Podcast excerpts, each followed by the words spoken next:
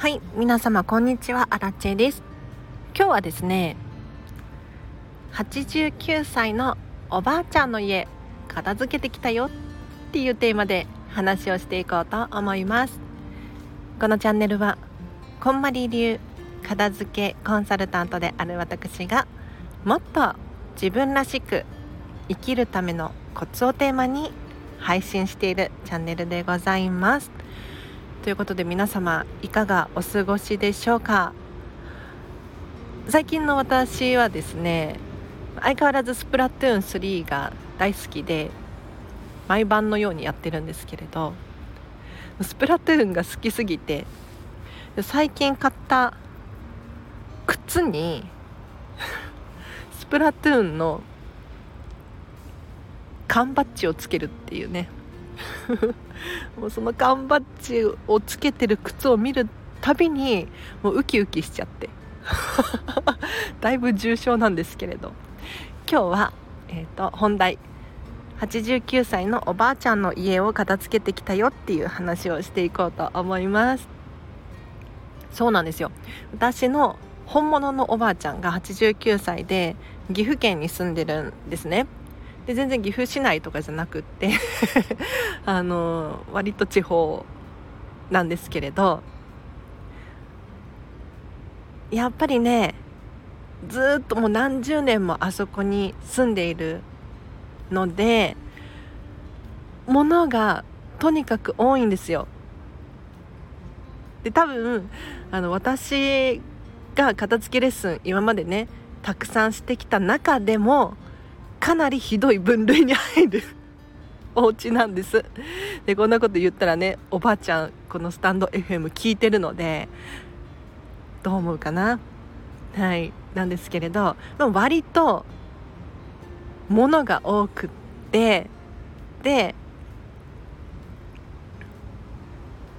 古い人なのでこう捨てるっていう概念がなかったりとかするわけですよ。じゃあ一体全体今回どうやって片付けをしていったのかっていう話をしていこうと思います。でまず皆様に知ってほしいのがこんまり流の片付けって一体何なのかっていうことなんですけれど、まあ、いわゆるお片付けの方法のうちの一つなんですが特徴的なのがときめくものを残しましょうっていうお片付けの方法なんです。なので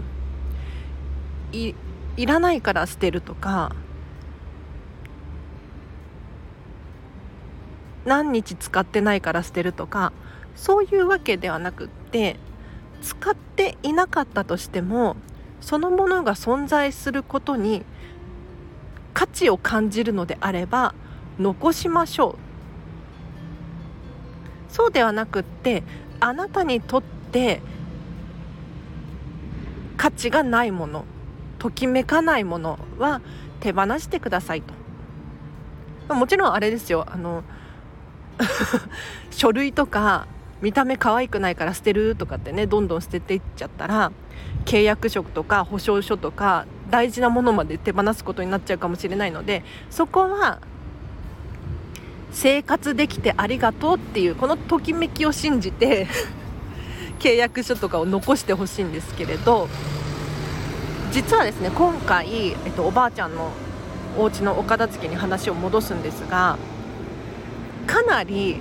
こんまりメソッドから離れたお片付けだったんじゃないかなって思います。というのもこんまりさんの考えたお片付けの方法には順番があるんですね。お片付けの順番です。まず最初にお洋服片付けます。その次に本片付けます。書類片付けます。なんやかんやってね順番があるんですけれどこの順番通りにやるとお片付けがやりやすい。で自分のお片付けレベルが徐々にアップして最後難しいと言われている思い出の品のお片付けの時にはご自身の判断基準がしっかり定まっているので素早く片付けることができる。なんですが今回ねもうおばあちゃんだから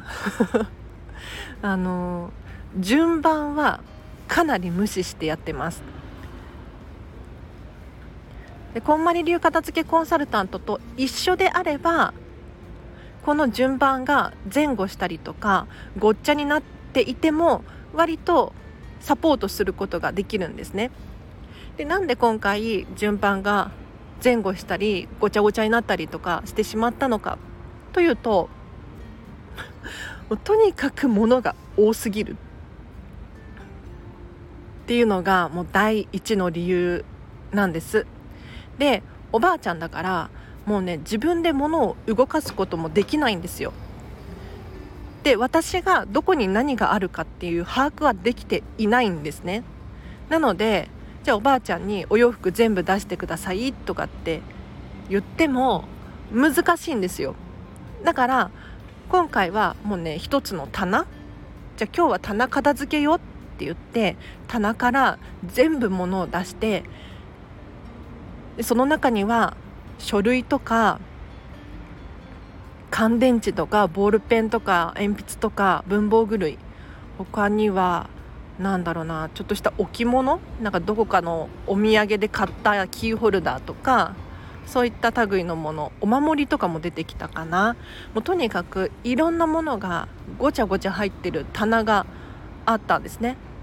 でこれをカテゴリーごとに分けるっていうのもすごく大変だしおばあちゃんはもうねずっと椅子に座ってることくらいしかできないから とにかく私が「これときめきますか?」ってもうね一個ずつ一個ずつこうおばあちゃんに手渡して「あこれはもういらんわ」とか「あこれはいるんじゃないの?」みたいな そういう感じでお片付けを進めていったんですね。そしたらなんとおばあちゃん何時間かかったかな？多分6時間くらい？もっとかな？だ多分合計で78時間くらいなんですけれど途中でご飯食べたりとかちょっと休憩したりとかいろいろしてたので、まあ、全部で6時間くらいかけて1つの棚と、まあ、ちょっとその横のスペースとを片付けたんですけれどこれがねびっくりするくらいすっきりしてだいたいゴミ袋でいうと棚だけのゴミ袋が75リッターのあの一番大きいゴミ袋あるじゃないですか。あれが3つ分。まあただねあの満杯にしちゃうとすっごい重い書類とかが多かったのでまあ、7割くらいしか入れてないくらいなんですけれどそれでも3袋。とその他なんか横にねごちゃごちゃ置いてあったのでそれらも含めたら4袋くらいゴミ袋が出てかなりすっきりしたんですよ。で満杯だった棚。もう満杯どころか もう隙間に書類がこうぐりぐり押し込められていて 大変だったんですけれどかなりスペースが生まれてここに綺麗に書類を収納しようよってねちょっとファイル入れてあとは食器かな？食器も綺麗に並べたりとかしたらいい感じになりましたね。はい。おばあちゃん本当に頑張りました。ということで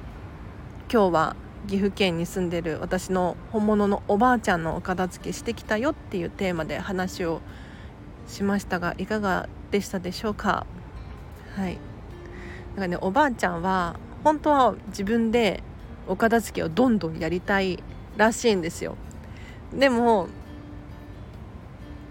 体がね動かないから重いものも動かせないしあと長時間動くともう疲れちゃうんですよね。だから本当にもう今回はずっと椅子に座ってて 椅子に座ってるだけでもね疲れると思うのよ。思うんだけれどもうずっと椅子に座ったまま判断だけしてもらってで私がもう全部出してでその後全部戻してでちょっと掃除機かけたり雑巾がけしたりとかもして綺麗にしてうん。で2人でね 2人でてかあの私の本物のお母さん方のおばあちゃんなんですけどだから私のお母さんとおばあちゃんの3人でこう片付けをしてたんですけれどみんなでくしゃみしながら「ほこりすごいで」とか言ってくしゃみしながらお片付け頑張りましたよ本当に。でそうおばあちゃんね本当は自分で片付け進めたいんだけれどもどかしいみたいですね。だから私がもっと頻繁にねおばあちゃん家に行って片付けをしないといけないですね。うん今後もすごく楽しみです。ということで今日は以上です。お知らせがあります。6月17日の夜なんですけれどこんまりコンサル仲間のヨッシーとスタイフコラボライブすることになっております。お片付けと周波数というテーマでまあ、大体1時間くらいかな話す予定になっておりますのでちょっと時間はまだ未定でこれから詰めようと思ってるんですけれど分かり次第お伝えさせていただきます。ただ注意事項がありましてもしかするとこの話が濃すぎる内容になる可能性があるんですよ。なのでもしもしね万が一よ。全然軽い話の場合もあると思うんだけれど。もしちょっと話しすぎたなとか思った場合はアラチェがこのライブ配信についてはアーカイブを残さない。もしくは有料に切り替える可能性があるので本気で聞きたい人は17日の夜時間を空けておいてほしいなと思いますあとお知らせはフェムパスさんでウェブ記事書いておりますフェムパス片付けで検索していただくかリンクを貼っておきますのでぜひチェックしてみてくださいそれとインスタグラムやってます。ツイッターもやってます。こちらも多分リンクを貼ってあると思うので、気になる方いらっしゃいましたら、フォローをお願いいたします。あとは、アラチェの片付けレッスン受講したい、もしくは気になるっていう方いらっしゃいましたら、お問い合わせフォームからお問い合わせください。例えば、何月何日までに片付けなきゃいけないんですけれど、とか 例外的に2時間でレッスンできないですかとかあとはこんなことできますかとかもしねれな質問等あればコメントで。でお片付けの詳細についてはこんまりメディアジャパンのホームページを見ると早いかななんて思いますが私にお問い合わせいただければ私がメールにて、えっと、詳細をお送りしますのでぜひぜひお気軽に送ってください。じゃ最後に一ついいですか？あの今ポロッとね私ちょっとバスの音がうるさいかな。こんまりメディアジャパンってね名前を出したんですけれどこんまりさんの日本の会社がありましてあこんまりさんあの大体外国にいることが多いから所属はしてないんですよこんまりさんは。なんだけれど日本人の男性の方が社長をしていてしているんですねただ最近ねこんまりメディアジャパンの社名が変わってなんだっけな？株式会社 KMJ みたいな。まあ、こんまりメディアジャパンの略こんまりメディアこんまりジャパンなのかな？ちょっと分かんないんだけれど KMJ になったらしいです。はい。なんでですかね？語呂がいいのかな？画数がいいとか？なんだろう？なんかあの私キングコング西野さんのオンラインサロンメンバーなんですけれど西野さんも西野さんの会社の名前がに西野昭弘って昔ついてたんだけれどそれをやめたとかって言ってた時があってでなんでやめたのかって言ったらなんか人の名前が入ってるとなんて言ってたかな？未来？数十年数百年後にそのブランドが残った時にこ名前が浮かんじゃうじゃないですか。でもそうじゃなくって残したいものは作品なんだと確か言ってたんですよね。確かねちょっと調べてみてください。詳しくは。はい。だから名前を消したみたいなことを言ってたんです。だからこんまりさんもいや憶測ですけれどね。そのなんだからね何の説明もなくね 社名を KMJ に変更しますみたいな。なんでって思いません？ままあいいんですけれど。はい。という話でございました。では今日は以上です。皆様お聴きいただきありがとうございました。あら明日もハピネスを選んでお過ごしください。あらでした。バイバーイ。